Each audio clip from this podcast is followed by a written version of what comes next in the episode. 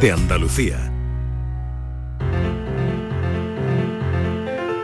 La paranoia de la tarde.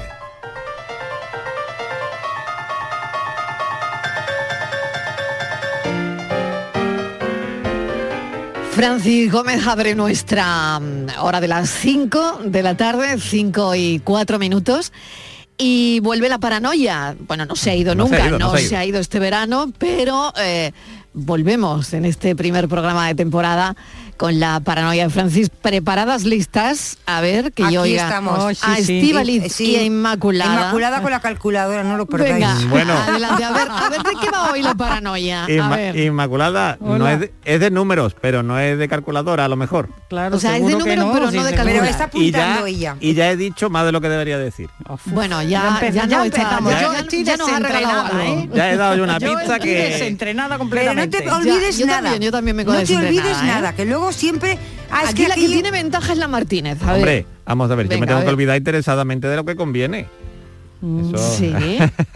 Bueno, Sí. A ver, Estivali, ¿tú tienes papel y boli? Tengo, hombre, Mm, como para estar aquí sin tenemos, papel y hombre. boli contigo. Ahí, Vamos, así me gusta. no hay quien tenga memoria para tanta cosa. Os- me tenéis que explicar las siguientes cuestiones, lo- las siguientes operaciones con Sí, números, ¿vale? Sí. A ver. Venga, 3 y 1, 24. 5 y 2, 37. 7 y 2, 59. 8 y 1, 79. 7 y 5, 212. Y ahora agarrado 15 más 15 y 3, 1218. Bueno, es algo exponencial, está claro, ¿no? A ver, Y estamos Mira. multiplicando por algún número. Pues ¿o no? yo ya he, dicho, ya he dicho más de lo que debería haber dicho antes. Mira, A ver, ¿cómo lo ves tú, Martínez? Yo lo veo ver, muy ya, mal. ya aquí con el Yo- grupito de letras. yo lo veo muy mal, Con el grupito de letras. porque te voy a decir una cosa. Venga, para empezar, lunes, la temporada, A ver, que no. tú nos hagas esta No, putadita. no, no, O no, sea, no, porque a ti te quedaban las matemáticas para el verano. A mí sí. a mí también. Pues ya está, pues por eso Claro, vamos a a hacer la también. recuperación ahora. O sea que... me- Vamos, venga, Es que repetimos. no te de- falta, es que no te falta ni un número, el es- 6 es creo que falta. Yo creo, creo sinceramente que es algo que estamos multiplicando por algún Por algo, número. sí. ¿Cómo va a multiplicar? Ah. Si 3 y 1 son 24, ¿por qué vas a multiplicar el 3? Porque 3 y 1 son Por- igual a 24. Claro, el 3, Igual. el 4, el 2, Tres y- el ha 1, dicho el tres doble y de uno cada uno, 3. Y 1 24, No, no, no sé, no sé. A ver, venga. Bueno, hay, que- hay que hacer ahí algún... Hay que darle al coco, ¿no? Hay que darle ya al he coco. dicho que la calculadora en realidad No sirve. No sirve. No sirve. No, dilo, dilo claro, dilo Puede- claro, porque mira, vamos, ya, yo ya la he sacado, tengo aquí la calculadora con el Podría ayudarme, a ver, a ver, espera. A ver, Los números de en medio son todos cuatro. yo estoy haciendo ¿Cómo aquí números, cuatro? pero no. ¿Qué Pues, 4? 34, es que no, que 54, no, a ver. 84, 74. ¿Qué, Te- qué te dices? puedo dar una 154. idea. Son 59. Te puede dar una idea, pero la calculadora no 79. va a servir del todo. A ver, lo 59, repito. Sí, 79. repite, por favor. Lo repito. ¿vale? Repetimos, atentos, vamos, toda nuestra atención, todo Venga, nuestro vamos. sentido está ahora mismo en Francis Gómez. Venga, Dios mío, qué peso, qué peso siento peso sobre de la mis espaldas. responsabilidad. Venga, dile, Venga, dale. 3 y 1, 24. 5 y 2, 37. 7 y 2, 59. 8 y 1, 79. 7 y 5, 212. Y 15 y 3, 1218. Yo sé una cosa, pero no sé. Yo voy luego al podcast. Yo sé una cosa. Yo sé voy una cosa, podcast. pero sé el, sé el final, pero no sé el principio. A ver, 24, El final, que si sumas el 3 y el 1 siempre te da el último número. Claro. 4, 5 y 2, el 7, 7. Pero ahora, lo del 2, el 3, los números primeros no sé de dónde han salido. Bueno, Me sé pues- el número final, pero el primero no. por lo tanto, ¿tú no, No. crees que está multiplicando? Marilo, no tengo ni No, idea. Yo, lo- no, yo solamente me he dado cuenta de eso, pero quiere decir con eso te saco un 5. ¿Cómo, cómo, cómo? Bueno, no sé, no sabría decirte. Si tú ¿eh? sumas 3 y 1 son 24, Yo da no voy a 4. no voy a corregir exámenes hasta el final y del 2, programa, ¿eh? 37, serían 7. O sea, yo sé cómo son cómo 8, salen 1, los 9, últimos 7, números 5, 12, los últimos 23, números 18, y yo pero no sé cómo salen los primeros Bueno, O sea, si lo el saben 4, los el 7, el oyentes, 9 el- Si lo ¿sabes? saben los Tres menos uno, No, dos. los ¿Qué oyentes menos? los No, no. que... Tres menos uno. No, tres y uno, Sí, cuatro. pero ahora ya, ya, quita. ya, ya, ya, da igual. Si lo- Es- venga, los oyentes son los que tienen que decirlo si realmente. los oyentes lo saben, si los oyentes lo saben, porque claro, nos podemos tirar aquí elucubrando medio programa. Ya, ya verás tú cuando Y la como- recuadremos. Ah, ya lo sé. te he dicho lo he adivinado, lo he adivinado, pero no lo Bueno. voy a decir. Yo ¡Ay! también. Alguien se lo acaba ¡Ay, de soplar. Anda que no se la soplado. no, Anda que no se la soplado. No, no, la primera la parte. soplar. La primera primera. parte Estíbal y la segunda Bueno, yo. no sé, Bueno, no lo digan ahora, Venga. después de la siguiente hora. venga, pues en la siguiente hora lo Toma, vemos. Francis, ¿cómo vamos a arrancar la temporada? La tarde de Canal Sur Radio con Mariló Maldonado. También en nuestra app y en canalsur.es. Queremos seguir dándole alas a tu negocio. Por eso, en Caja Rural del Sur trabajamos día a día para que tu negocio no tenga fronteras. Ponemos a tu disposición expertos en negocio internacional que te darán respuesta inmediata, siempre que lo necesites. Caja Rural del Sur. Formamos parte de ti. Centro de Implantología Oral de Sevilla. Campaña de ayuda al decentado total. Estudio radiográfico, colocación de dos implantes y elaboración de la prótesis, solo 1.500 euros. Nuestra web, ciosevilla.com o llame al teléfono 954 22 22 60. Tus programas favoritos están en la web y en la app de Canal Sur Radio, la radio de Andalucía en Sevilla.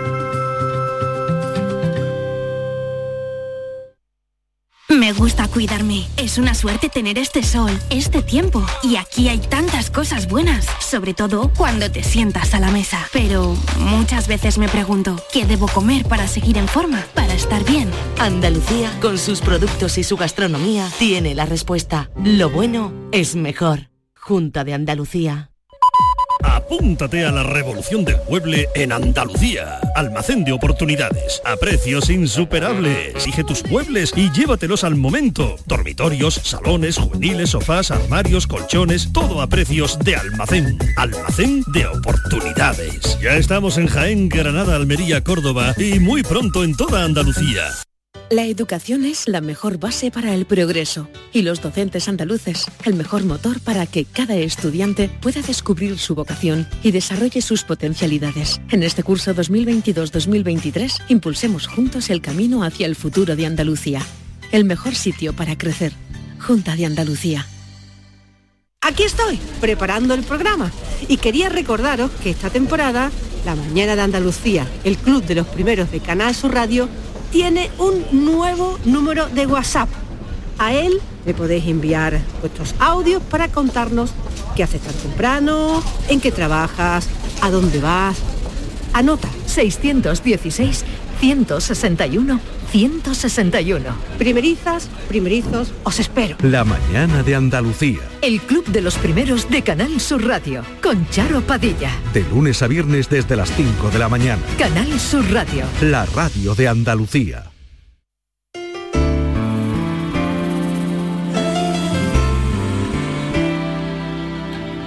La tarde de Canal Sur Radio con Mariló Maldonado. Hay veces que me pregunto, pero no sé contestarme lo que hacemos en la vida. Luego de nada nos vale, todo es una mentira, todo se lo lleva al aire. Hay veces que me pregunto, pero no sé contestarme, porque todo lo que piensas tú son ilusiones,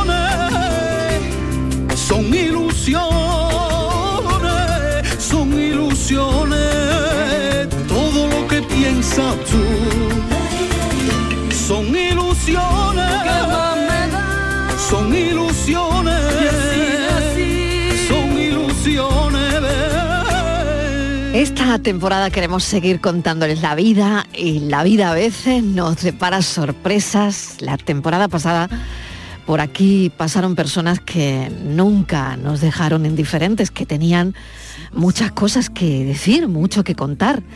El concepto de, esta charla, de esta entrevista que hacemos a esta hora, es el resumen de a dónde te lleva la vida a veces.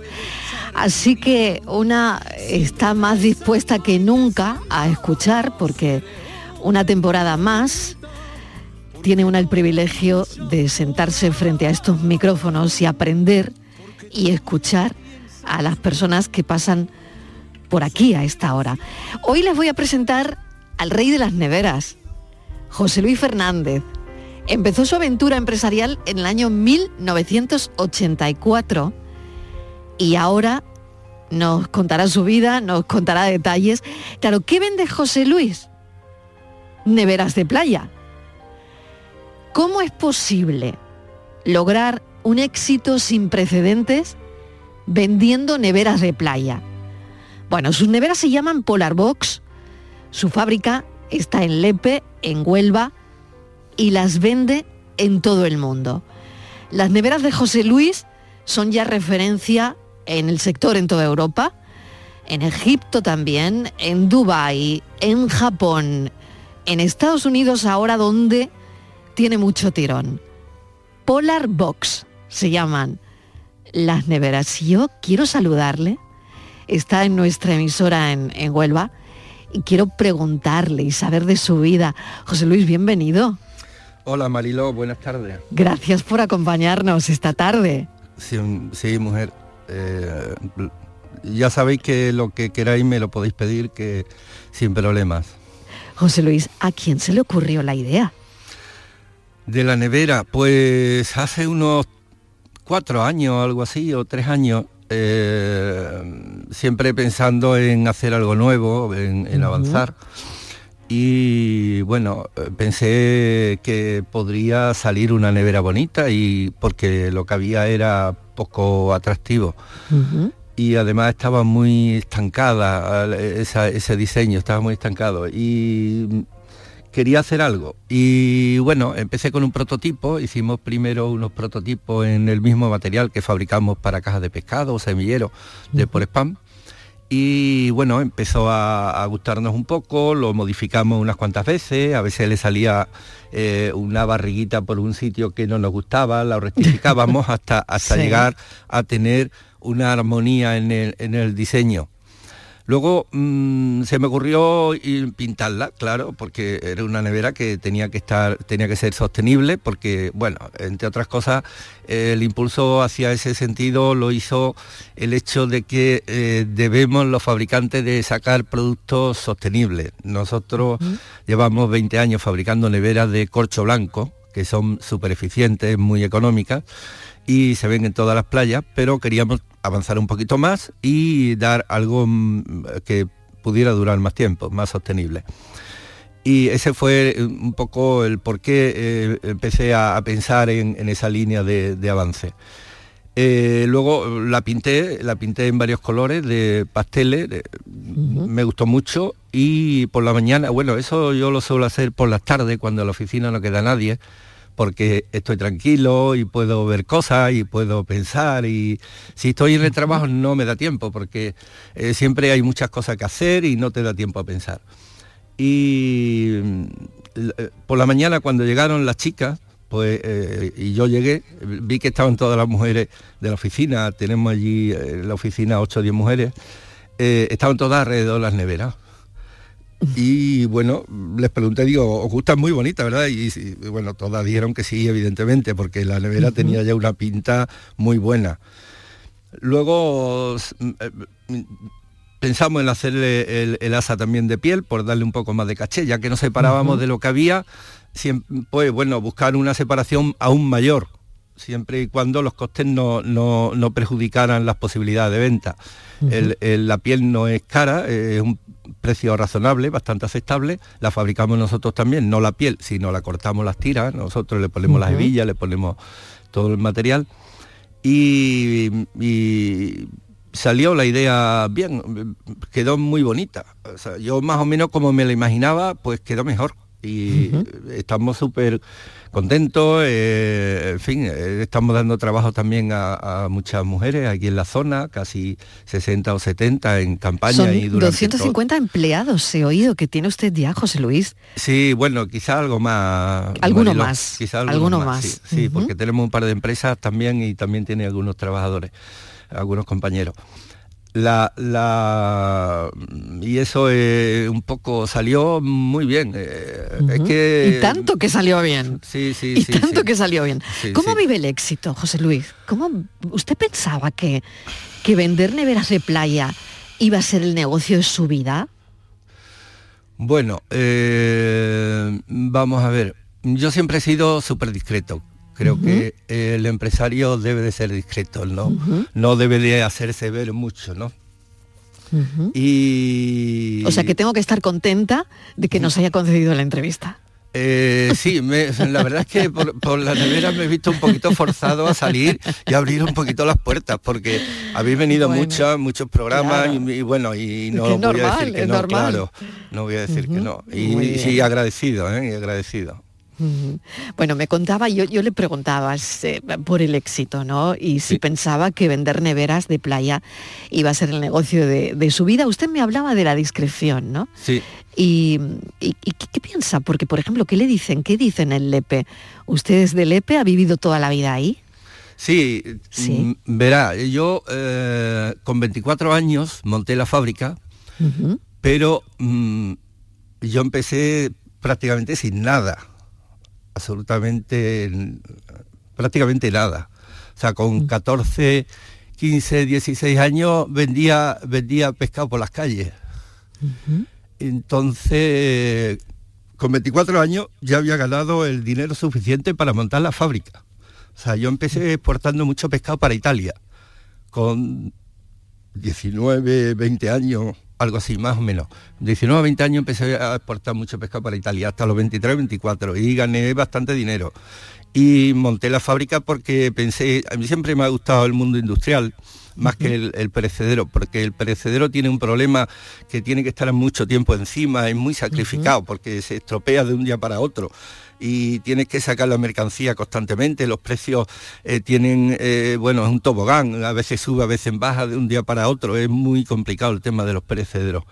Y siempre me gustó más la industria. Entonces, en el momento que tuve la posibilidad económica de, de- de hacer algo industrial, y vi la yo venía del pescado, veía que eh, tanto en Italia, ya había viajado bastante a Italia y a Francia y eso, y, y había visto los mercados, había visto que casi todas las cajas eran de, de por spam, prácticamente la madera no existía fuera de, de España y que también estaba muy protegido por el transporte, porque eh, al ser un producto que pesa mucho, pesa muy poco, perdón, y pesa muy poco y vale poco dinero, pues no lo pueden traer mm, desde Francia o desde Alemania o desde Italia, porque el transporte vale mucho más que el producto.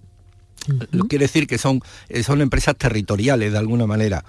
Entonces, pues como aquí en nuestro territorio, en Andalucía, no había ninguna fábrica, porque yo toda la que compraba para exportar la tenía que comprar en Lisboa o la tenía que comprar en Barcelona, pues por eso vi la posibilidad de montar una fábrica aquí, tenía los medios económicos, conocía el producto. Cuando yo entré en el mercado había, digamos, eh, dos modelos de envase para pescado y cuando nosotros empezamos, pues eh, empezamos a hacer eh, envases más específicos para cada producto, para no es lo mismo envasar una gamba que envasar un pulpo o envasar una pijota, no tiene nada que ver, son productos totalmente diferentes, en uno puedes poner más cantidad, en otro puedes poner menos, en fin. Eh, también ahí evolucioné mucho y también desarrollé mucho el mercado nacional porque estaba muy anquilosado. eh, estaba por dos fabricantes, uno en Madrid y otro en Barcelona, que apenas conocían el mundo del pescado y yo que venía del mundo del pescado, pues me dio bastantes posibilidades eh, los conocimientos que tenía en ese momento. Y bueno, pues gracias a Dios conocía yo a muchos exportadores, empecé a venderle envases de, de por spam a todos, ya luego entramos también en, eso fue en el 84, ya luego fuimos entrando en los semilleros, en la agricultura, en el 87, 88, también en, en- le vendíamos muchos productos a, a empresas de telefonía, de ordenadores, cosas así. En fin, que hemos ido desarrollándonos durante mucho tiempo. Poco a poco. Pero Poco lo poco. fuerte, José Luis, ¿ha llegado con las neveras? Eh, la nevera, la nevera, mm, vamos a O, ver. o la popularidad ha llegado con las neveras. Sí, sí, la popularidad ha llegado La con las popularidad neveras. llega Sí, con las sí, neveras. La popularidad ha llegado con las neveras, evidentemente.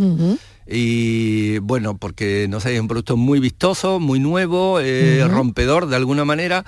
Y bueno, pues eh, digamos, cualquier cosa que destaca en el mercado actualmente y sobre todo en el caso de la moda mm, femenina y tal y cual, pues siempre se le presta más atención que a otros productos innovadores, que también hay muchos, pero igual en el mundo industrial hay muchísimas innovaciones, pero pero apenas aparecen en los medios, quiere decir, son medios más especializados.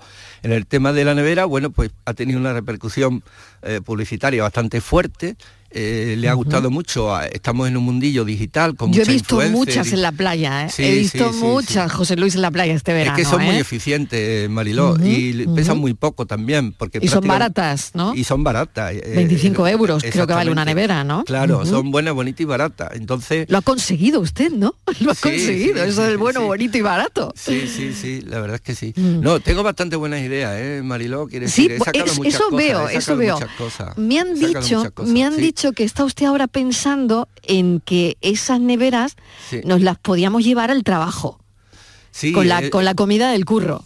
Sí, eh, estamos haciendo una nevera que eh, si eh, cuando la vea, si nadie te dice que es una nevera, no sabrá que, que es una nevera. Ah. Porque es un bolso, una especie de bolso, tiene una forma de bolso y es una nevera que tiene dos tuppers Ujú. dentro y es bastante bonita. Ah, Nosotros un poco ahí hemos seguido la línea que sacó Samsonite hace unos 30 años aproximadamente.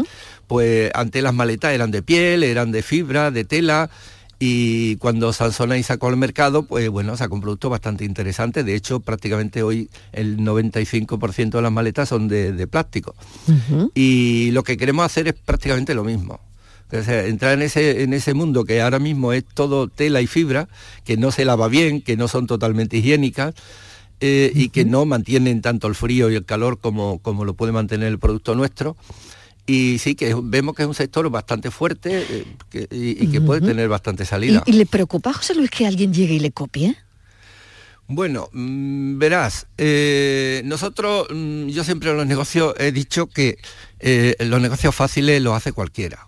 Entonces nunca entro en negocios fáciles, porque mm, de seguida te copian. En el caso nuestro, nosotros nos fabricamos el corazón, nos fabricamos el porespán, que se necesita una industria potente para fabricar eso.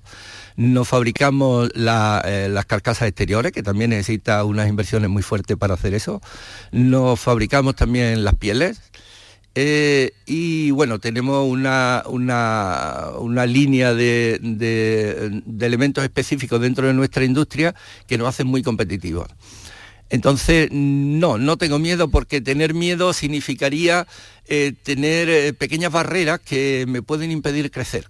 O sea que nunca ha tenido miedo. Veo que es un hombre que no, Mm, No. que no tiene miedo fácilmente. No, no, en los negocios no. Ten ¿No se ha arruinado nunca, José Luis? No, mira, verá. Nunca. m- Nunca, nunca. Mira, Mariló, yo. mm, es que esta- estas cosas siempre ocurren en la vida, no ocurren muchas veces, pero bueno, a veces ocurre y bueno, y, la, y la- las, eh, el resultado es lo que es.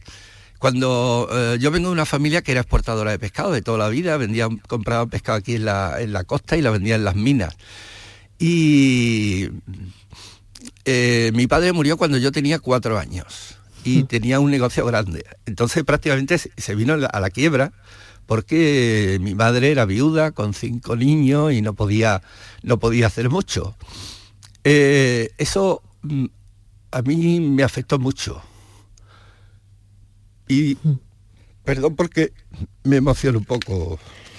Normal, José Luis, estamos aquí precisamente para, para escucharle, ¿no? Y, Sí, sí. y cuando uno cuando uno va a, a ese pasado, ¿no? Mm. Y lo mira de lejos y por otro lado, ¿no? Mm. De frente también, porque ve la proyección que, que ha tenido ahora mismo en el mercado, ¿no? Mm. Es, es normal, ¿no? Que, que eso emocione, que no, que no nos Sí, deje son- son- indiferentes, ¿no? Sí, son sentimientos que, están ahí, ¿no? Claro, que se- y, no, y que salen en la niñez, el- todo lo que sale en la niñez sale muy fuerte. Ya después eh, uno aprende a, a, a- ¿no? Exactamente. Sí, sí. Aprende a controlarlos, pero en la, niñez, en la niñez te suele afectar bastante. Por lo tanto, José Luis, su, su infancia no, no fue fácil. No, no, no, no. Mi infancia mm, hubo mucho, en mi casa había muchos problemas económicos, pero porque no, no podían pagar, porque tenía, eh, eh, era una empresa un poco grande y, y mi madre lo pasaba muy mal y bueno. Y de ahí, y, de ahí que, de ahí no lo sale- sé, que, sale que- que una- sale un, un Claro. emprendedor, de Sí, ahí sí. sale una persona que, que no sé si como lema de vida tendría, esto a mí no me va a pasar más. Sí, más o menos. Fue un poco así. Quiere decir, eso eh, te, te da una motivación brutal para tener un objetivo en la vida. Que es que eso no vuelva a ocurrir. Estaba precisamente contándonos eso, ¿no? Que, mm, que bueno, que a partir de, de, bueno, que desde muy joven pues empieza a, a emprender, ¿no? Y, y- y, bueno, le ha ido bien, le ha ido bien en, en la vida. Eh, ¿Su familia, José Luis, eh, va a seguir con, con el negocio? ¿Quiere usted que, que sigan? Sí, claro, me Sí, gustaría ¿no? que siguieran. De todas maneras, yo, mm, digamos, eh, siempre, eh, por seguridad, he querido tener un plan A y un plan B. Entonces, mi empresa... Ya me lo imagino, ¿eh? Ya me lo imagino. sí, sí. Eh, mis empresas son muy vendibles también. Quiere decir, si ellas no, no quieren no quieren seguir porque Que la vendan, ¿no? Pues, exactamente. Lo pueden vender porque ahora mismo tenemos una gran cantidad de, de empresas de capital riesgo y de todo tipo súper interesadas. Tenemos varias plantas de fábrica, de fabricación. Tenemos hacemos mucha tarrina para fresa también eh, que tiene esa planta tiene casi 120 empleados.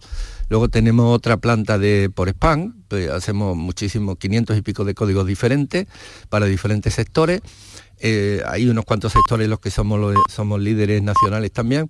Ahí también hay otros 120 o 130 personas trabajando y luego también tenemos la línea de Polar Box que ahora estamos eh, preparando una planta exclusiva para Polar Box con, con todo con todo Bárbaro, bárbaro, José Luis. claro, sí, sí. Bueno, vendieron, me han contado, ¿eh? Yo Mm. no sé qué, me imagino que le saldría a usted una medio sonrisilla, ¿no? Sí. Cuando alguien de su empresa eh, llegó y le dijo, José Luis, acabamos de vender 30 contenedores a un mismo cliente en Estados Unidos. Sí, sí, sí. 30 contenedores de neveras. Sí, sí.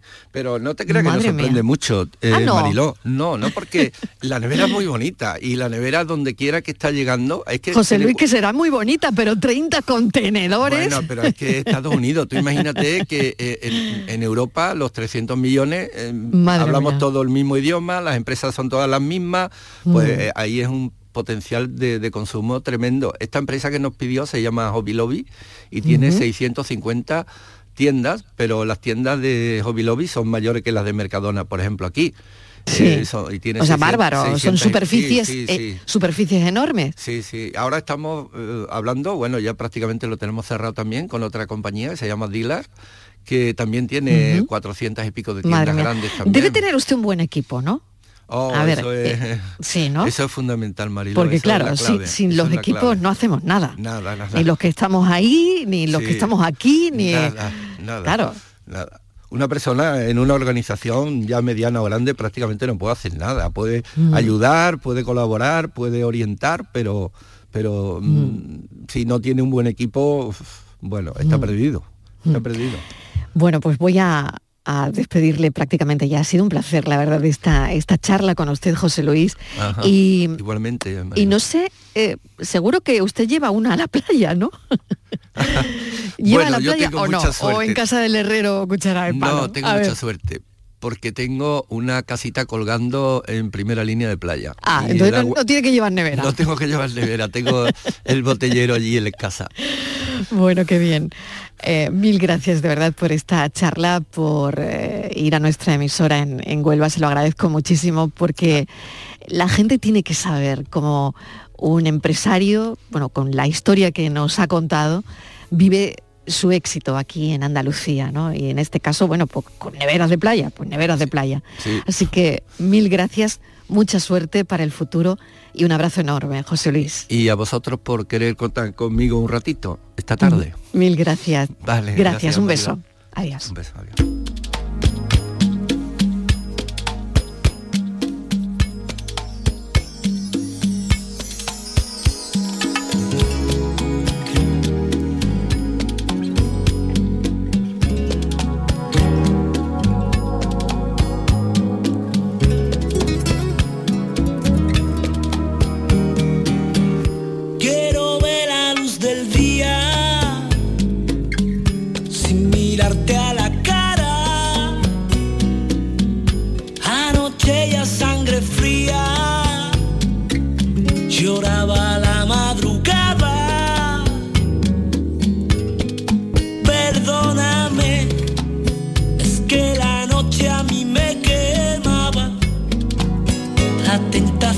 Pecar me daba. A mí me daba frío sin ti.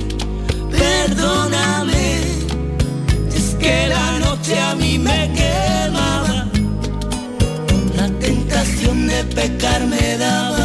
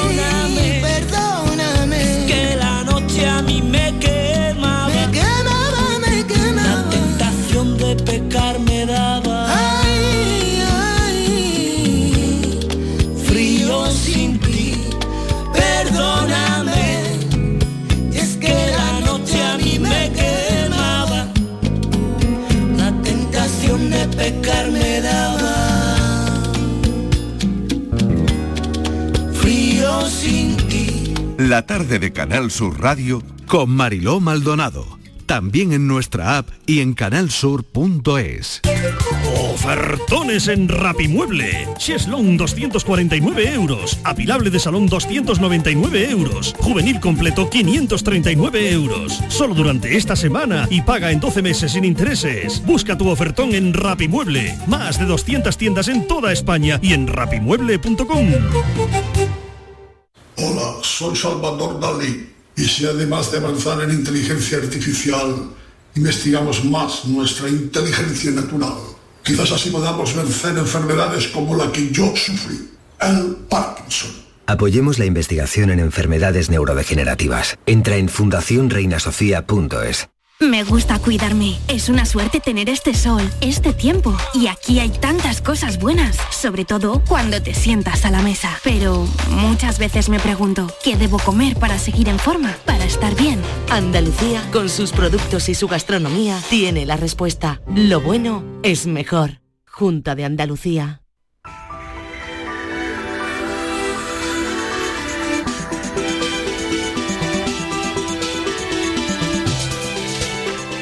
Abrimos temporada también con Enrique Jesús Moreno, que el programa Por tu Salud sigue y sigue, desde luego, con asuntos tan interesantes como hoy, por ejemplo, y si no me equivoco, los bulos sobre el cáncer de mama. Enrique, compañero, ¿qué tal? Bienvenido. Hola Mariló, un placer estás? saludarte de nuevo después de esta temporada estival. Pues sí, mira, eh, es uno de los ejes de nuestro programa, de la misma forma que lo van a hacer algunos otros que vamos a ir eh, recogiendo a lo largo de los próximos días. Vamos a tener esta semana una especie de muestreo de por dónde queremos ir en esta nueva temporada. Y mira, hay un asunto que está relacionado con los bulos por una parte y con el cáncer de mama, como ha señalado, que hacen mucho daño, hacen mucho daño a los especialistas, hacen sobre todo mucho daño a las personas, a las pacientes generalmente, que eh, se dejan llevar por este tipo de, en fin, de, de malignidades, me atrevo a decir, porque en la mayoría de los casos no hay nada de cierto detrás, ¿no? Y eso muchas veces, pues, retrasa los diagnósticos, eh, mm, hacen eh, más complejos eh, los tratamientos y desde luego crean una dinámica entre, entre médico-paciente muy extraña, ¿no? Entonces fíjate que la institución, el Instituto de Salud Sin Bulos, sigue en su campaña de poner en solfa todo esto, de denunciar estos bulos y ha firmado una, una reciente colaboración con la sociedad Solti, que se investiga, se, se dedica a la investigación en materia de cáncer, especialmente de cáncer de mama. Y vamos a hablar pues con Carlos Mateos, que es nuestro eh, referente en el Instituto Salud Sin Bulos, por una parte, y con el doctor Luis de la Cruz, que es jefe de oncología del Hospital Universitario Virgen Macarena en Sevilla. Nos van a hablar de todo esto, vamos a dar paso, como siempre es habitual, a nuestros oyentes con sus situaciones, con sus dudas, con sus experiencias en definitiva. Y vamos a aclarar un poquito todo esto porque nos interesa mucho a todos y desterrar eh, pues esa especie de, eh, es que me da vértigo llamarlo, pero esa especie de cultura Sí. de la mentira, de cultura Sí, del bulo, sí. Es que en así, torno, es que que es en así. torno a la salud crea unos males eh, eh, eh, terribles, Mariló. Además, ¿sabes qué vamos a hacer también? Vamos a buscar placer. Al final del programa, porque vamos a hablar con Miren Larrazábal, ya sabes que ella es una de las eh, especialistas en eh, psicóloga, especialista en sexolo- sexología, más prestigiosas probablemente del mundo. De hecho, es presidenta de la Sociedad Internacional de Especialistas en Sexología. Y con ese título, busquemos el placer o hablemos del placer, mejor dicho, va a ofrecer una conferencia esta tarde en Sabiote, aquí en una localidad de la provincia de Jaén. Y entonces vamos a preguntarle por qué traslada ahí a esas personas que acuden, en este caso, en un ámbito eh, mm, rural, por así decirlo, en un pueblo como Sabiote, y qué les va a explicar, ¿no? Sobre todo para, para eso, para rodearnos en lo posible eh, de placer. ¿No te parece, Mariló? Qué buena Sí. falta nos hace. Sí, sí, ¿Mm? totalmente. Mil Así gracias, que eso es lo que tenemos. Claro, pues todo eso a partir de las seis en punto de la tarde. De nuevo, bienvenido y un beso enorme. Hasta lo mismo ahora te nos deseo, escuchamos. lo mismo te digo, Mariló. Feliz temporada. Igualmente. En Canal Sur Radio, por tu salud, responde siempre a tus dudas. Comenzamos la temporada hablando del cáncer de mama, cómo evitar los bulos y las informaciones pseudocientíficas y tóxicas. Nos acompañan como siempre los mejores especialistas, actualizamos datos, conocemos cómo luchar contra la desinformación y contamos también con tus dudas, tus preguntas, tu participación libre, directa y abierta. Envíanos tus consultas desde ya en una nota de voz al 616-135-135. Por tu salud, desde las 6 de la tarde con Enrique Jesús Moreno. Quédate en Canal Sur Radio, la radio de Andalucía.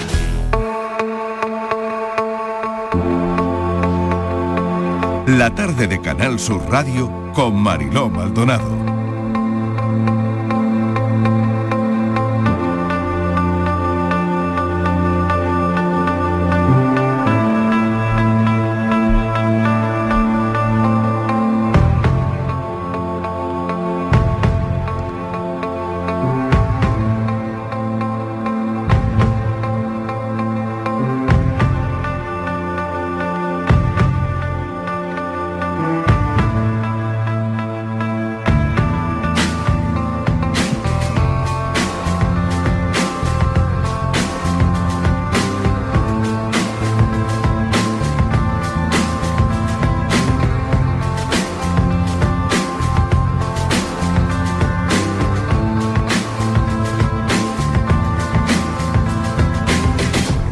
Los más jóvenes a la radio. Vamos a ver quién se ha ido de vacaciones en esta mesa. Muchas realidades que se han ido acumulando a lo largo del verano, en la prensa, en la radio, en la tele, en las redes.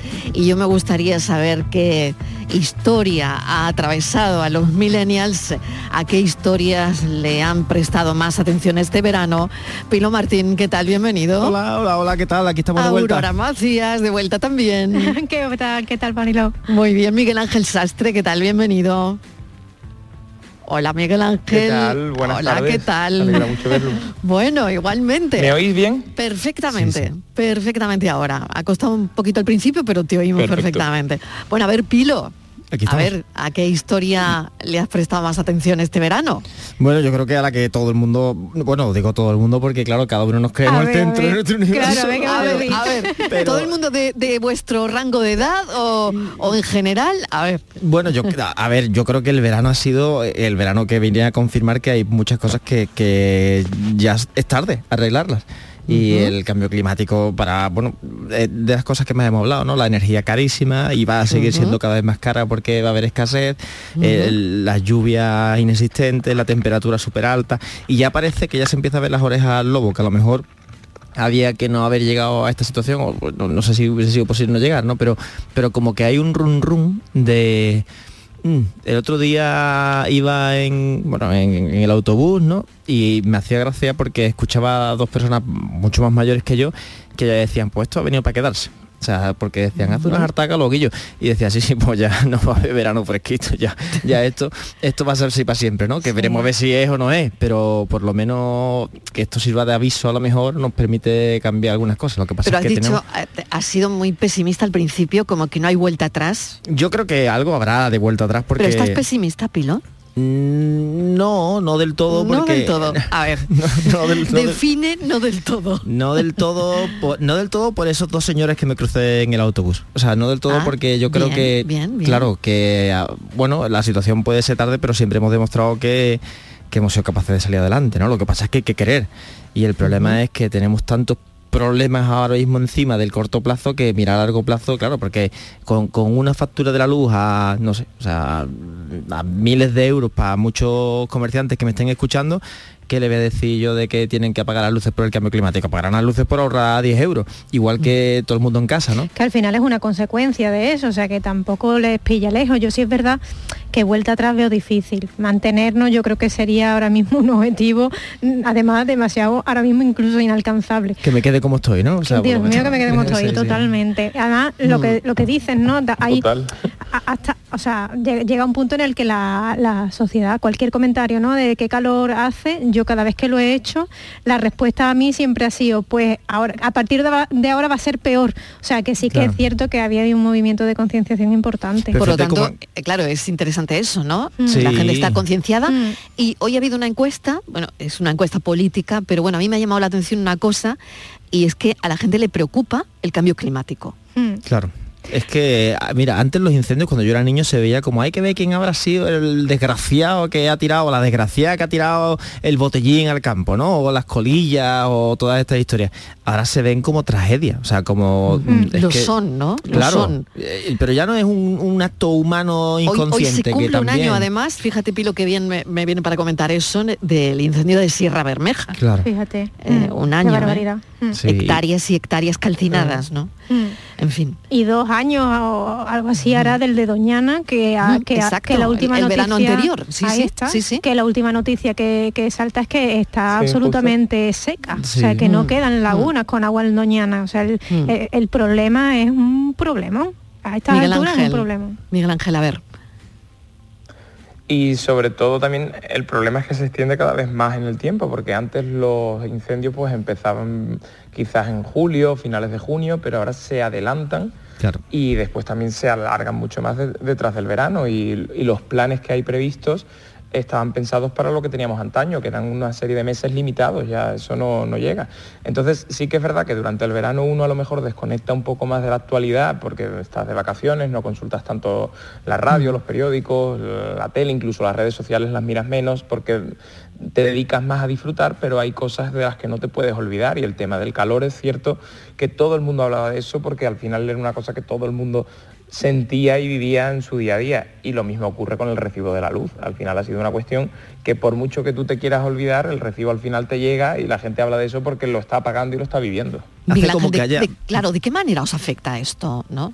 Eh, ¿Os habéis emancipado? Sí, no. Bueno, Pilo, tú sí vives, ¿no? Yo- ¿Vives yo, solo? vivo solo, yo vivo solo. Y, ¿Y de, y de qué manera te No, afecta? Estaba pensando en Miguel Ángel porque decía, es que en verano, claro, digo, a lo mejor en verano es que te, te distraes menos y te, o sea, o te distraes más y te centras en lo importante, ¿no? Porque tienes, no sé, o sea, como menos impacto, yo qué sé, eh, que al final marcan la agenda, ¿no? En, muchas Mm. veces en medio y tal, ¿no? no, Entonces- no, es que tienes tu propia agenda, Claro, que es algo que durante el año no pasa. Tienes tu agenda y lo único que te afecta la agenda es lo que te afecta directamente y las cosas muy importantes que dices, ostras, Sí. un incendio, tal, porque claro, hay menos Sí. atención, hay menos, hay menos actividad política, ¿no? Del politiqueo, no de la política de con mayúsculas, ¿no? Exacto. Sí, yo, yo me emancipé, vamos, llevo viviendo fuera de casa desde los 18 años que me fui a estudiar. Ujú. Y te has seguido manteniendo, Pilo. Sí, emancipado, emancipado no siempre, porque claro, con 18 años es imposible, porque venía a estudiar y venía con la ayuda de mi, de mi madre y de mi padre, lógicamente, ¿no? Pero, pero sí, lo, lo que pasa es que sí que es verdad que claro, mm, me da la sensación, me da la sensación de que las ventanas de oportunidad son cada vez más cortas, que esto es una de las, yo creo que esto es como la, la, sensación que tenemos, ¿no? O sea, eh, a estos dos años todos mis amigos han aprovechado que ya tienen una edad y que ya empiezan a llevar años trabajando y que, eh, bueno, están en la treintena, ¿no? para comprarse una casa porque había una oportunidad ahí de, de tipos de interés bajitos, de acceso al dinero, había un- algunos contratitos indefinidos empezaban a salir.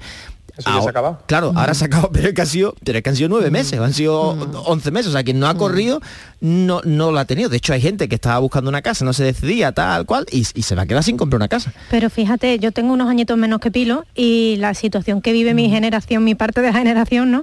Eh, eh, es, es todavía, yo creo que peor, porque es que ni siquiera han tenido la oportunidad. Se nos ha juntado que hemos salido de estudiar la carrera, hemos terminado de estudiar los másters, hemos enganchado los primeros trabajos precarios y ahora que terminan los dos años que por contrato te pueden hacer de beca, em- empiezan mis compañeros a- a- o, o mis amigos ¿no? a tener problemas de no poder seguir emancipados y de plantearse la vuelta a casa porque la realidad es que ya no hay contratos de prácticas que puedan firmarte. Ahora necesitas un contrato de verdad y, y la mitad de, de mis amigos no lo consiguen, están Y si es duro. planteándose la vuelta. O sea, Claro, si es duro sobrevivir a una crisis tras crisis, teniendo un trabajo ya bueno estable, unos ahorros, una vida más o menos hecha, imagínate empezarla, es imposible, ¿no? O sea, que, que esto es una sensación como que las crisis duran demasiado tiempo y los momentos de oportunidad son incluso con zozobra, porque te están eh, avisando de que hay una crisis, ¿no? Que viene y, y hay cada vez más miedo y entonces, pues las- yo no me quiero imaginar la situación. Yo tengo la suerte de que, bueno, monté mi, mi propia empresa y me va relativamente bien y entonces, pues no, no soy un ejemplo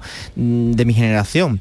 Pero sí que es verdad que la mayoría de mis amigos, pues ya te digo, o sea, los que han podido comprarse la casita en estos años, la, la- la casa, hablo de un pisito, ¿eh? No, no, no imaginemos. nada, nada, que imiten, que Claro, imiten. Hablo de un pisito chico, que le salía más barato en la hipoteca que el alquiler y por eso lo compraban, ¿no? Pero si no lo has comprado en estos dos años, ya empiezan a tener otra vez la sombra sobre la Y cabeza. que sobre todo también Di, Miguel Ángel. Miguel Ángel. Ay, es que lo hemos perdido. Que sobre todo también hay, hay, Ah, ahora, ahora. hay un Ahora. problema, es que creo que voy con un poco de retardo. Sí, bueno, tú no te preocupes, tú habla y ya te, te vamos. Te dejamos adelante. paso, te dejamos paso, seguimos, Miguel te damos pasos. sí. Eso. Pues lo que os decía, que, que sobre todo también hay un problema que ya no es tanto el encontrar un trabajo fijo, ni el, ni el poder tener unos ahorros medianamente decentes, sino que tienes una, una visión de que no sabes realmente dónde vas a estar de aquí a cinco años, porque las oportunidades laborales van cambiando y te van saliendo de un sitio a otro. Hay gente que, pues, nosotros que somos andaluces, pues muchas veces tienes que salir de Andalucía, no sabes si vas a poder volver en un corto tiempo eh, o te vas a tener que ir al extranjero. Y eso también es una de las cosas que dificulta que tú te puedas asentar, que puedas comprarte una casa, que puedas mm, formar una familia. Ese, esa incertidumbre de no saber dónde vas a estar de aquí a un periodo corto o largo de tiempo, eso marca mucho el que no puedas planificar tu vida. Es que, fíjate, lo que dice Miguel Ángel es, yo tengo dos amigos que se acaban de volver, uno de Londres y otro de, de Irlanda, de Cork. Y, y es, es que empiezan la temporada ahora, en septiembre, y claro, y lo que dicen es, ostras, que yo me he vuelto, pero no sé cuánto tiempo me he vuelto, porque parecía que había como un, un tiempo, ¿no?, de esperanza y tal. Uno se va a quedar porque tiene la suerte de estar trabajando por la empresa extranjera y le conservan, pero el otro dice que yo, yo, mi mujer, bueno, mi, mi novia está en hostelería, en la hostelería las cosas pintan fatal, yo tengo un contrato que también es temporal, con lo cual o sea que esto es una situación, cuando, cuando tienes más edad yo entiendo que, que debe ser durísimo porque cada generación tiene lo suyo, ¿no? Pero yo creo que tienen más herramientas para capear el temporal, que, que está en un eterno continuo. Y eso por no hablar de los niños, ¿no? Que, que ya eh, hay generaciones que están empezando a tener un problema grave de decir, no, es que baja la natalidad, no es que, es que, y, y todo lo echan la culpa, ¿no? A- no, es que el otro día leía la carta esta del medio, este de- de- desafortunadísima, ¿no? La carta al, al lector, ¿no? Que es una de las cosas también Sí, del uf. verano comentadas, ¿no? Sí, Sí. sí, Claro, sí, de sí, echarle sí. la culpa a la emancipación de la mujer, de que tendrá que ver la mujer, lo que no, lo que no puede ser es que no hay salario, o sea, que no hay trabajo, que, que tú al final no te puedes ganar la vida. Claro, eso lo podríamos hablar la semana que viene, el asunto de la natalidad, porque hoy contaba eh, Estíbaliz, lo, lo ponía en pie en el café, eh, bueno, este asunto de la población canina que eh, se dispara en algunas provincias, en algunos Es puntos de este barato. país, con eh, frente a la cantidad de, de- o sea, frente a, a la de niños, ¿no? Que Claro. es eh, bueno, pues mm, hay, por ejemplo, en Bilbao, me ponía Estivali, 38.500 perros y 30.000 niños, ¿no? Increíble. en Cádiz también, en Cádiz hay más perros Pues que también, niños. Sí, más sí. perros que niños. Granada, el triple de hogares con mascotas que de niños, ¿no? Sí, yo tengo un Sevilla, gato, ¿eh? Si cuenta, ¿eh? 20% más de perros que de niños, ¿no? Sí, sí. En fin, yo, yo creo, como estamos ya prácticamente al final, creo que esto lo podríamos abordar La la semana que que, viene perfectamente, A- ya que, ya que lo, metías en la tertulia, Claro, ¿no, Pilo? a, a mí me sorprende una cosa curiosísima, en, bueno, en un- estando una vez en Estados Unidos, de ver a una pareja paseando a un perro en un cochecito como de bebé. No estamos tan lejos Claro, de eso ya. Eso ¿eh? ya es otra. Eso ya está aquí. Eso ya es- eso ya está aquí, Eso ¿eh? ya O sea, está eso aquí no- y yo lo veo cada vez ¿eh? más. Sí, sí, pero... Cada vez lo veo más. Bueno, oye, no os vayáis que tiene aquí Francis Gómez su Es el primer día, ¿eh? que se porte bien, ¿eh? Es el primer día, Venga, bueno, ha que venido venga, bueno, un poco bueno, bueno. resaca todavía, ¿eh? Viene pegando fuerte, Que ¿eh? que no es Pegando tanto, que no es, fuerte. que no es tanto, que no sé. Vamos. Bueno, yo os pregunto lo primero cómo os iba en matemáticas y Madre porque yo he traído, algo, he traído algo para la recuperación de septiembre. ¿eh? Aurora se echa a la mesa, no la estoy viendo, pero Vale. ahora mismo está chocándose contra la mesa. Bueno, os lo planteo. Os voy a dar una serie de números y me tenéis que decir qué relación o cómo se ha sacado estas conclusiones de estos números. Venga. 3 y 1, 24. 5 y 2, 37. 7 y 2, 59. 8 y 1, 79. Yo lo sé ya. 7 y 5, 212. Y 15 y 3, 1218. ¿Cómo? Ese 212 me ha dejado loco. Me ha encantado que habéis perdido la cara, de verdad. Que sí, todo, que sí. Todo que funcionaba hasta que ha dicho 212. Bueno, bueno, es que, claro. Es que así No, pero vida. todo, todo funciona igual, ¿eh? Funciona de la misma manera. Todos los, todos los números. Venga, escuchamos a los oyentes Venga. que lo han resuelto. Buenas tardes, cafetero. Hola, ¿qué tal? Al enigma. Venga. No, Estivali. A media, la resultó media. Sí, iba, sí. iba bien caminada. Iba bien, iba bien, sí. Eh, en efe- eh, segundo número se saca de, de la suma. Por ejemplo, 3 más 1, pues 4. Y Claro. el primer número se saca de la recta. Exactamente. 3 menos 1, 2. Y Así. así sucesivamente con todas las otras operaciones. Estivali, te has quedado a media. Mira, mira. Eh, eh. buenas tardes, 3 más 1 y, y, el 7, creo. Claro, hombre, 3 más 1 y 3 menos 1. Bueno, te mandamos también un saludo a Antonio de Sevilla que quería traer en directo, pero no va a poder ser. Y bueno, pues sí, es que da una cifra 3 y 1, da 24 porque la primera primer cifra es el 2, que es 3 menos 1, y el siguiente es 3 más 1, 24.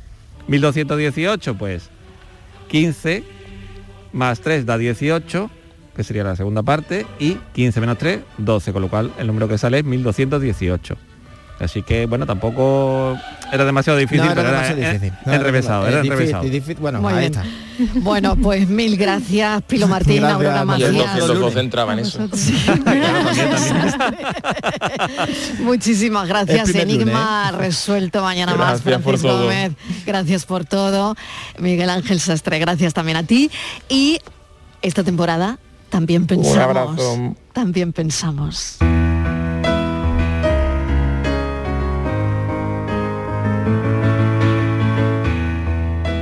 ¿Es que se puede pensar sin sentir? Hay gente que piensa, luego siente que sí. Se acaba un verano para todos los gustos. Sequía, incendios, desempleo, granizo, guerra, inflación y mucha incertidumbre. Cada vez tengo más ganas de que se acabe esta etapa del año, de que me abrace el otoño, de desprenderme en la rutina. Ese septiembre prometedor que vuelve a darnos la oportunidad para enmendar errores. El comienzo de un curso, el sprint final del año, dispuesto a borrar y a curar los dolores de esa inclemente etapa de desidia. Desorden, felicidad social, etc. Pero yo quiero que pase el tiempo, que sea ya mediados de enero, que el sudor venga vía estufa y franela y el dolor sea de barriga y la fe sea una simple opción. Este año, este verano o cualquier tiempo no tienen la culpa. Somos nosotros que venimos con la mochila cargada de nada y estamos dispuestos a llenarla de cualquier cosa, con la única intención de retener el tiempo, aquel que ya no volverá nunca, ese ayer idealizado que sabemos y tememos que será siempre diferente al mañana, ni mejor ni peor, simplemente otro momento, con ausencias y presencias, con nostalgia y esperanza, en el que seguiremos teniendo la oportunidad de dejar nuestras mejores huellas, nuestras más firmes pisadas y nuestros más eternos y sentidos pensamientos, desde el amor a la ansiedad. A vosotros, que os pienso y siento. Ansiedad de tenerte en mis brazos. El pensador es Alberto Ratia. Hoy hace una semana que perdí a mi padre, así que lo estoy pasando mal. Pero me ha servido este rato y mucho, y prefiero contarlo y no ocultarlo. Ocultar los sentimientos creo que es absurdo, porque lo único que te provoca es una úlcera. Para esto la radio sirve, y mucho, porque en la radio no se pueden hacer muchas trampas, porque a la mínima te pillan, a la mínima se te nota. Hoy en la entrevista de José Luis a las 5, cuando él ha dicho que murió su padre cuando él tenía cuatro años, y se ha emocionado y se le ha quebrado la voz, he tenido que tragar saliva, porque el dolor de perder a un padre es hondo, profundo y no se va nunca. Pero intentar gestionar las emociones por la vía del recorte me parece que es un mal negocio, porque al final, primero, los oyentes no te conocen como eres de verdad, y segundo, tú no estás bien y lo tienes que contar. Así que también os lo cuento. Y después de tragar saliva, este programa se lo quiero dedicar, porque me oía cada tarde. Buen viaje, papá. Mañana volveré a contarles la vida. Adiós. Y hasta tu oído llegue la melodía salvaje y el eco de la pena de estar sin ti. Cuéntamelo, cuéntamelo bien, Tamara. Qué bonita, sí señor.